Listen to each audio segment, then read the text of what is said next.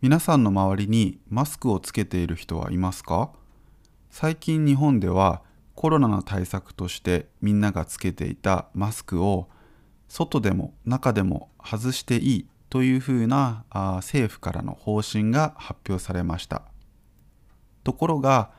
多くの人はまだマスクが外せない状況にあります。その理由はコロナだけではないようなんです。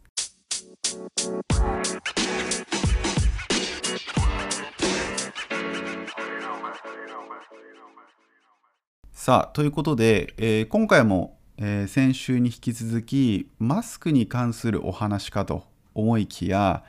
えー、まあ、コロナの話というわけではなくてですね、え今回は花粉症についてのお話になります。え花粉症は英語で Hay Fever というふうに言われることがありますけども、え、まあ飛んでくるですねその花粉が、まあ、目の中に入ったり口から入っていったりすることによって鼻水、えー、くしゃみそれから目のかゆみあとは目が充血赤くなってしまったり、えー、そういった症状が、え起こるというものを、まあ、花粉症というふうに言います。特にこの3月というのは花粉が飛ぶ量が多くてですね、えー、街を歩くと今でも日本ではたくさんの人がマスクをつけていますけどもコロナのためにつけているというよりは花粉症のためにつけているという人も実は少なくないんですね。なんと花粉症を患っている人は日本人の6人に1人と言われています。6人に1人って聞くと結構多いというイメージだと思います。私も、えー、いつも髪を切ってくれている、えー、理髪店の方は花粉症で、えー、花粉が入らないように、えもうゴーグルのようなですね眼鏡をいつもかけています。他にも定期的に目薬をつけたりとか、え花粉症の症状が強くならないように日頃から食べ物とかあと健康面を気をつけているという人も多くいます。えー、今日はですね、えー、これを聞いていただいている花粉症の方もしくはこれからあ日本に住んでいったりとか、えー、今日本に住んでいて、えこれから花粉症になるかもしれない皆さんに、え花粉症の歴史それから対処法についてのお話をしていきたいと思います。ちなみに花粉症は、え、今なっていなくても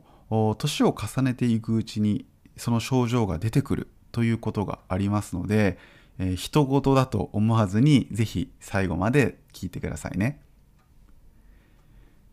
えー、花粉症はですね日本だけではなく、まあ、多くの国で見られる病気なんですけども、えー、日本ではですね、えー、1945年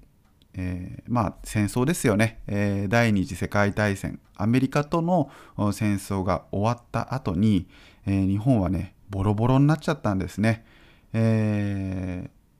まあなかなか、えー、戦争で大変な思いをやっぱりしましたから、えー、どうにか復興していこう回復していこうという時にやはりこうたくさんね、え、家を建てたり物を作ったりするという時に木が必要になるわけですね。当時の日本は、まあ、木造ですね木で作られる建物が主流でしたので、えー、木がたくさん必要だということになってじゃあ、えーまあ、この、えー、木の、まあ元ま、木もいろんな種類がねあるんですけどもその中で杉の木を植えていったわけですね。で当時はこの杉の木っていうその種類がこんなにね大きな問題を抱えている木だっていうのは全然考えられていなかったんだろうと思います。えー、ただですね、まあ、実際には1970年ぐらいから、えー、その杉の木をたくさん立てたことによって花粉症の患者さんそれに苦しむ人っていうのがものすごく増えていって一気にもう日本全国にその花粉症という名が知れ渡っていったんですね。花粉症の歴史を語る上で欠かせないのが、えー、まあ、これ2000年代に入ってからなんですけども、まあ、今からですと大体20年ぐらい前になりますかね、えー、日本の首都東京がなんとたくさんのお金を使って花粉症の対策をしようと、えー、乗り出していったんですね。その額なんと30億円というふうに言われています。ものすごい金額ですよね。えー、まあ、やっぱり花粉症に苦しむ人が多くてあの本当に辛いみたいなんですよね。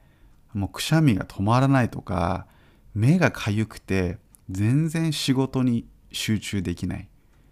だからこう経済に対する、まあ、お仕事とかね経済に対するそのインパクトっていうのがあまりにも強すぎたんでだから東京都もきっと何とかしないとって思ったらしいんですよ。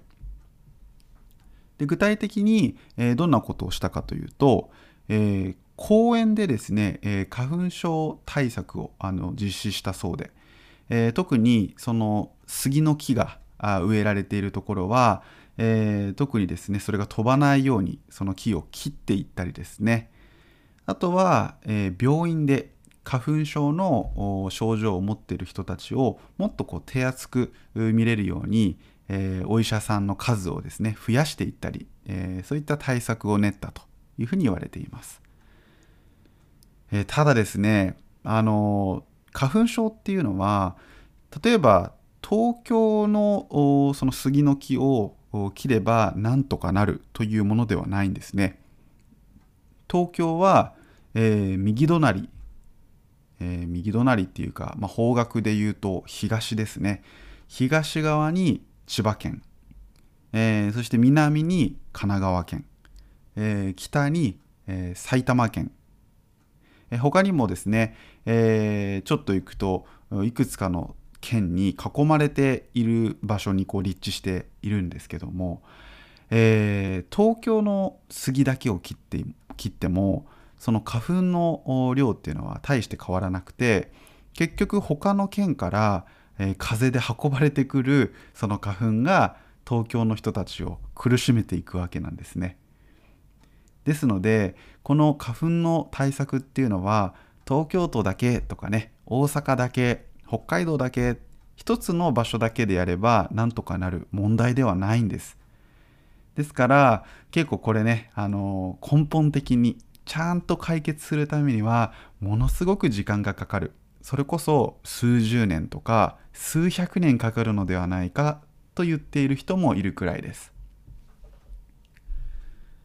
えー、最後にもし皆さんが花粉症だったらもしくは、えー、これから花粉症になってしまったらどんな対策を練るべきかいくつか方法をお伝えします。一つ目はマスクです。マスクはね息苦しいえー、なかなかつけるのがあの抵抗がある嫌だなと思ってる方もいるかもしれないんですが、えー、マスクはですねあの花粉をブロックするのには非常に効果的とされています種類によってはちょっと穴が大きくてね、花粉が入ってしまうっていうこともあるんですけども、えー、ちゃんとしたね、えマスクをつけてくれればその花粉はある程度は防ぐことができるというふうに言われています。えー、2つ目はですね目とか鼻を常にきれいにしておくということです。花粉っていうのはそのまま鼻から入ってくることもあるんですけど口とかね目とか鼻とかその周辺にくっつく時もあるんですね。それをそのままにしておくと花粉症の症状が出ちゃうのでえー、なるべくね、えー、こう拭いたりとか目薬さしたりとかきれいに保つっていうことは重要というふうにされています、えー、そして3つ目はですね食事に気をつけるということです、え特にヨーグルトなどのその腸ですね。お腹の中の環境をきれいにしておくっていうことによって、え花粉症があ持ってる人でも少しその症状を弱くすることができると言われています。やはりね食事はどんな病気にも影響してくるものですから常にね健康を心がけた食事をとってもらいたいと思います。さて、えー、ということで今日は季節柄、えー、花粉症についてのお話をしていきました。皆さんの周りで、えー、もしですね、えマスクをつけていたり、えゴーグルのようなメガネをかけていたり、えくしゃみがなかなか止まらないような方がいましたら、花粉症ですか？なんていうふうな話をすると、アイスブレイクとしては非常にいいかなと思います。最近私もそんな話しかけ方をよくしますので、日本に住んでいる方は、是非花粉症トークしてみてはいかがでしょうか。では、えー、今日も聞いてくれてありがとうございました。バイバイ。